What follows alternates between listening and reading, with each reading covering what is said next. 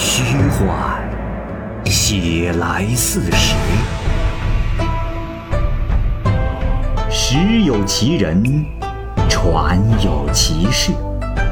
其人其事，指甲生香，时移世易，拍案称奇。欢迎收听《蚂蚁晒尔》系列节目之《白话唐宋传奇》，蚂蚁播讲。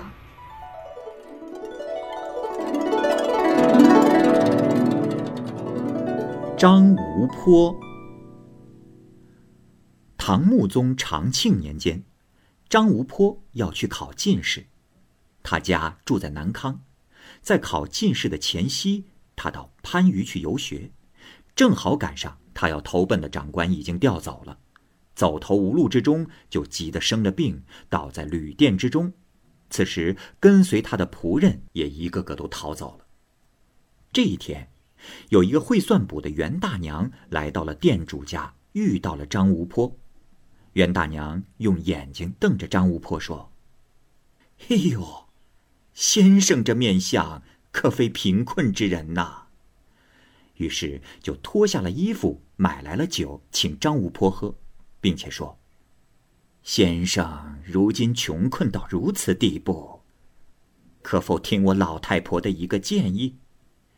若是听从，不到十天一个月，自然就富裕，而且还能长寿。”张无坡说：“哎，大娘。”你莫要说笑了，我受穷挨饿到了如此地步，还怎敢不听您老人家的话呢？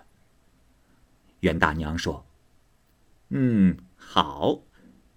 我这儿啊有一盒玉龙膏，此药不仅能够起死回生，还可以使先生遇见一位美丽的姑娘。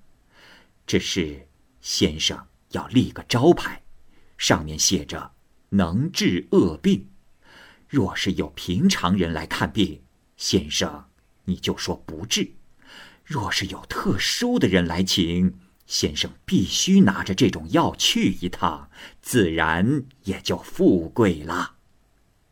张无坡拜谢过后，接过了药，那药用暖金盒装着。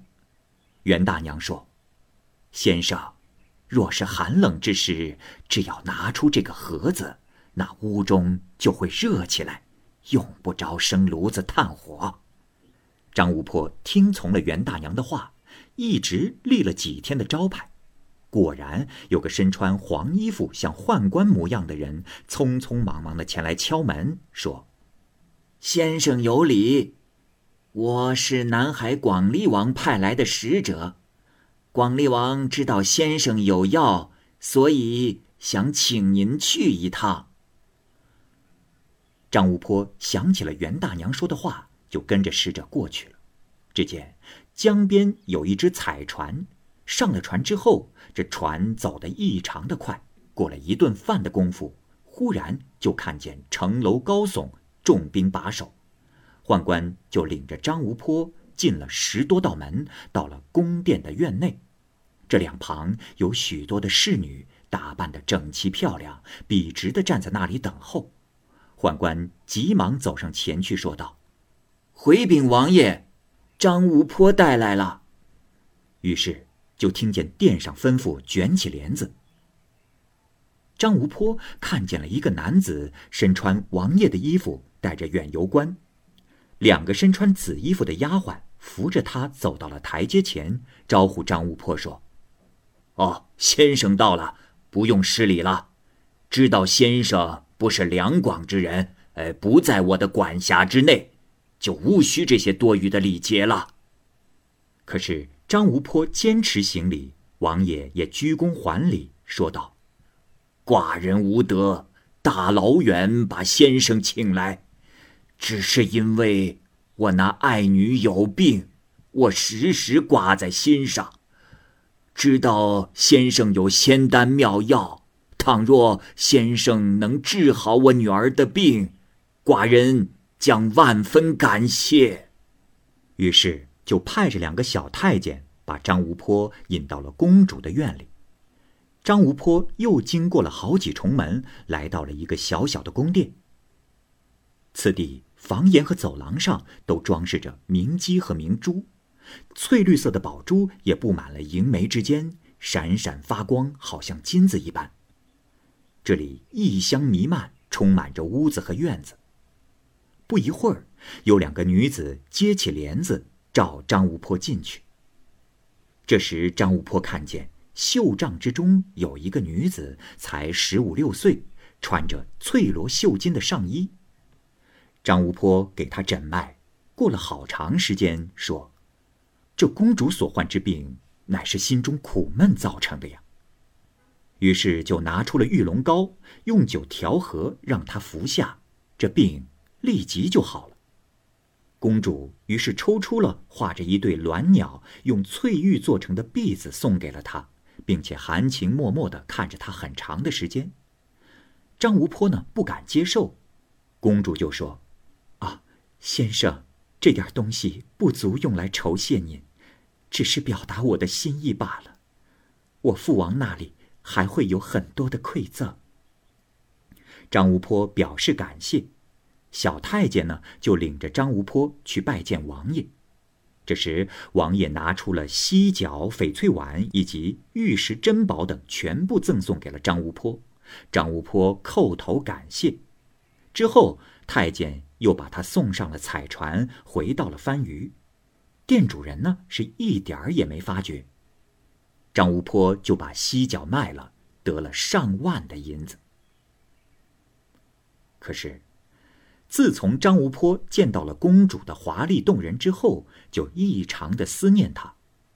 过了一个多月啊，忽然有个丫鬟敲门，送来了一张红色的笺纸，上面有两首诗，但是没写是谁写的。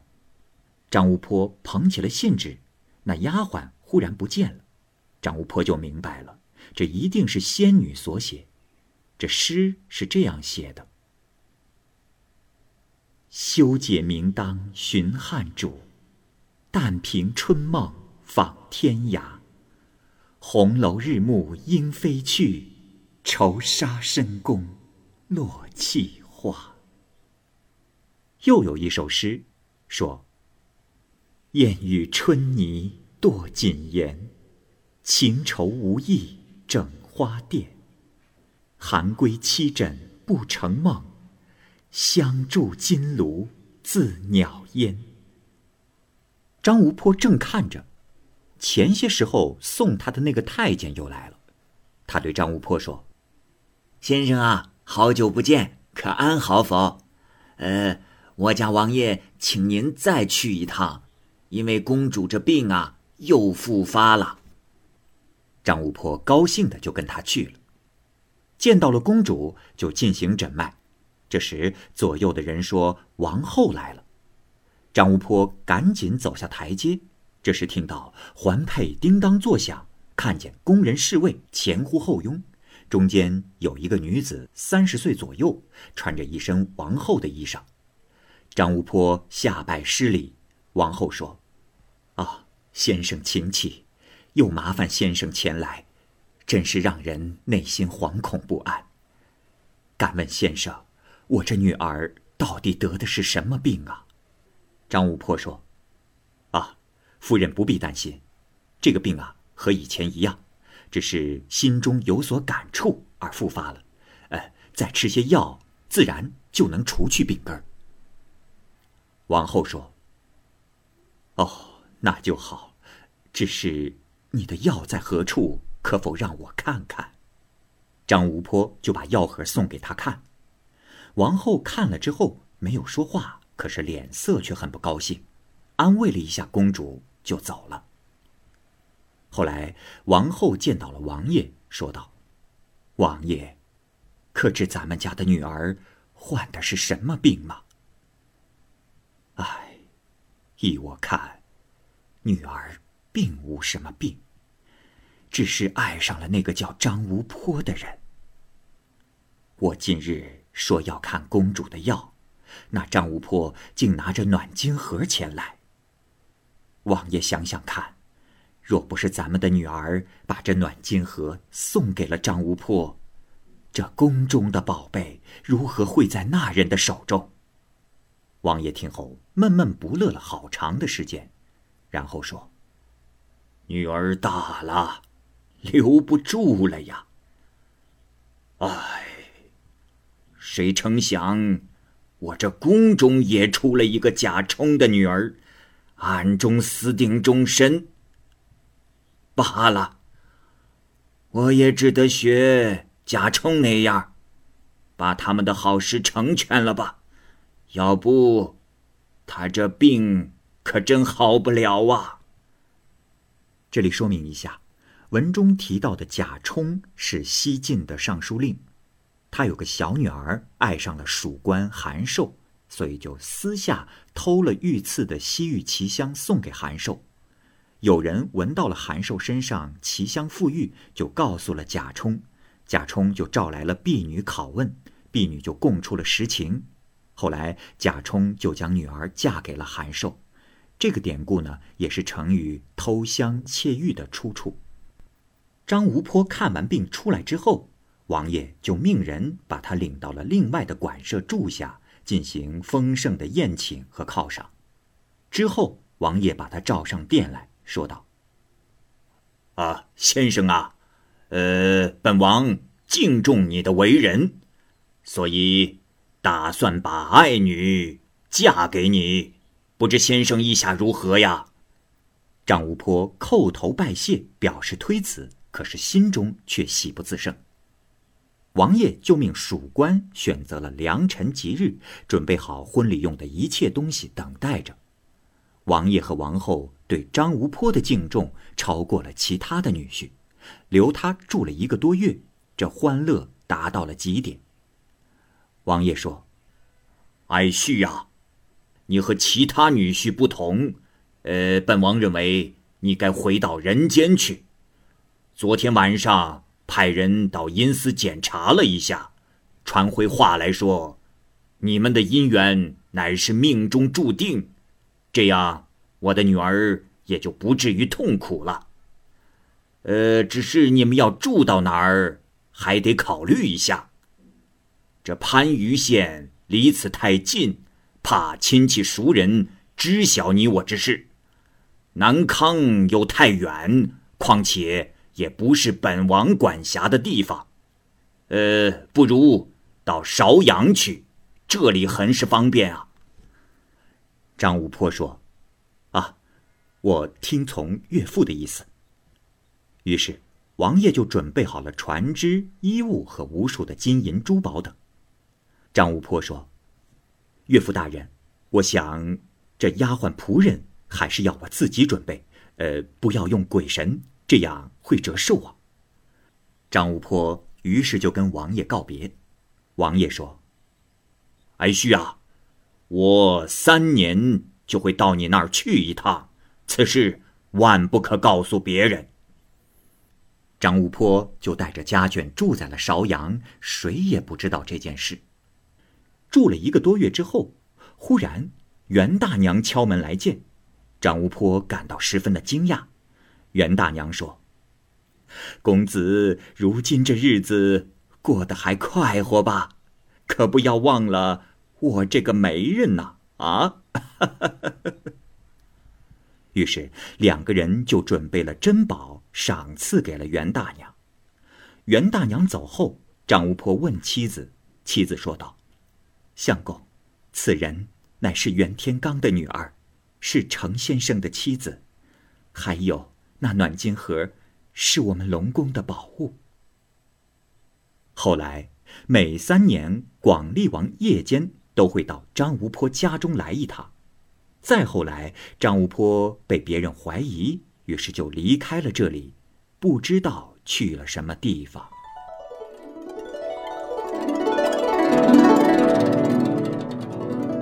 陈鸾凤。唐宪宗元和年间，有一个叫做陈鸾凤的人在海康居住，他依靠侠勇之气，不怕鬼神，乡里人都称他为。当代的周楚。海康这个地方啊，有座雷公庙，人们都专心恭敬的来祭祀。可是，祈祷祝愿越多，这妖邪妄诞之事也就随之而来。县里人啊，每年第一次听见打雷，都要记住打雷这一天属于干支忌日的哪一天。义训当中，若再遇到这样的日子，各种工匠都不敢工作。若有违反了的人，不过两三天，这雷一定会将其震死，就像发出的声音必有回音那么灵验。当时，海康县大旱，县里的人求雨没有灵验。栾凤这是发怒的说：“我们乡是有雷公庙的香啊，作为神不给人降福，况且还享受着我们如此的祭祀。庄稼已经晒焦了，池塘都已经干涸了，祭祀也已经把我们的牲畜全部吃光，他却一点没有怜悯之心。我们还要这庙？”有何用啊？于是就拿着火把把雷公庙给烧了。在当地啊，还有一个风俗，就是不许用黄鱼和猪肉放在一起食用，如果吃了，一定会被雷给震死。当天，栾凤就拿着砍竹砍柴的刀，在田野之中，把这两种最忌讳的东西放在一起吃，将要等待着什么。不一会儿，果然这天空生出了怪云，刮起了恶风，猛雷急雨开始震他。这时，栾凤就把刀向空中一挥，没想到啊，雷公的左腿被砍断了。这时，雷公疼痛的坠在了地上，这形状又像熊又像猪。走近一看，他长着带毛的犄角，肉翅膀，浑身青色，手里还拿着短把的钢石斧子。此时血流不止，而天空的云雨顿时就消散了。栾凤知道，此时的雷公已经失去了神威，于是就跑到家中，告诉了亲朋好友，说：“大伙快跟我来，我已经把那雷公的腿给砍下来了。”亲友们一听，是又惊愕又害怕，就前去观看，果然就看见雷公断了腿。这时，栾凤又拿起刀要砍断雷公的脖子，吃他的肉。众人就一起上去拉住了他，说道：“哎呀，栾凤呐，那雷公可是天上的灵物，呃，你是下界的凡人，呃，不可砍呐。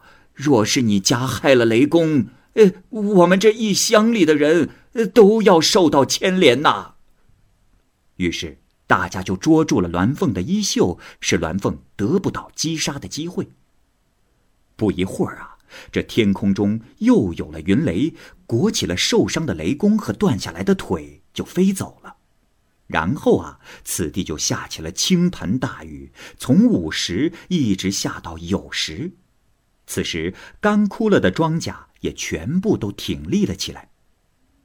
这村里的老幼想起此事，就觉得后怕。于是都责骂栾凤，不让他回家了，以免全村人受到牵连。栾凤没有办法，只得拿起刀走了二十里地，到了妻子的哥哥家。但是当天夜里，妻子哥哥的家就遭受到了雷的震击，天火把妻子哥哥家的房屋全都烧毁了。他呢，就拿起了刀，站在庭院当中，但是雷公始终不敢加害他。不久。有人把栾凤砍断雷公腿的事情告诉了他妻子的哥哥，这哥哥嫂子全家呀也害怕被牵连，于是栾凤又被赶了出来。栾凤又来到了和尚庙里，这里到了晚上又遭到了雷的震击，同样房屋被烧毁。栾凤这时才明白自己已经没有任何容身之地了，于是。在夜里，就拿着火把躲在钟乳石形成的山洞的石缝当中，雷公也就再也没有震击他了。就这样，过了三天三夜之后，他才返回了家。从那以后，海康每每出现旱情，这县里的人啊就凑钱给栾凤，让他按照以前的办法，用两样忌讳的食物放在一起吃，然后持刀在田野中等待。结果。都能等来一场滂沱大雨，雷公呢也不敢震击他。就这样过了二十多年，人们给栾凤起了个外号，叫做雨师。到了唐文宗大和年间，刺史林旭知道了这件事情，就把栾凤召到了州衙，问他为什么敢那样做。栾凤说：“大人呐，年轻力壮之时，老朽的心就如铁石一样坚强，把这鬼神雷电都不放在心上，呃，甘愿自己一死而救活万家之人。我想。”就是上天也不能让雷鬼逞凶吧。于是就把手中的刀献给了林旭，林旭也给了他很多酬金。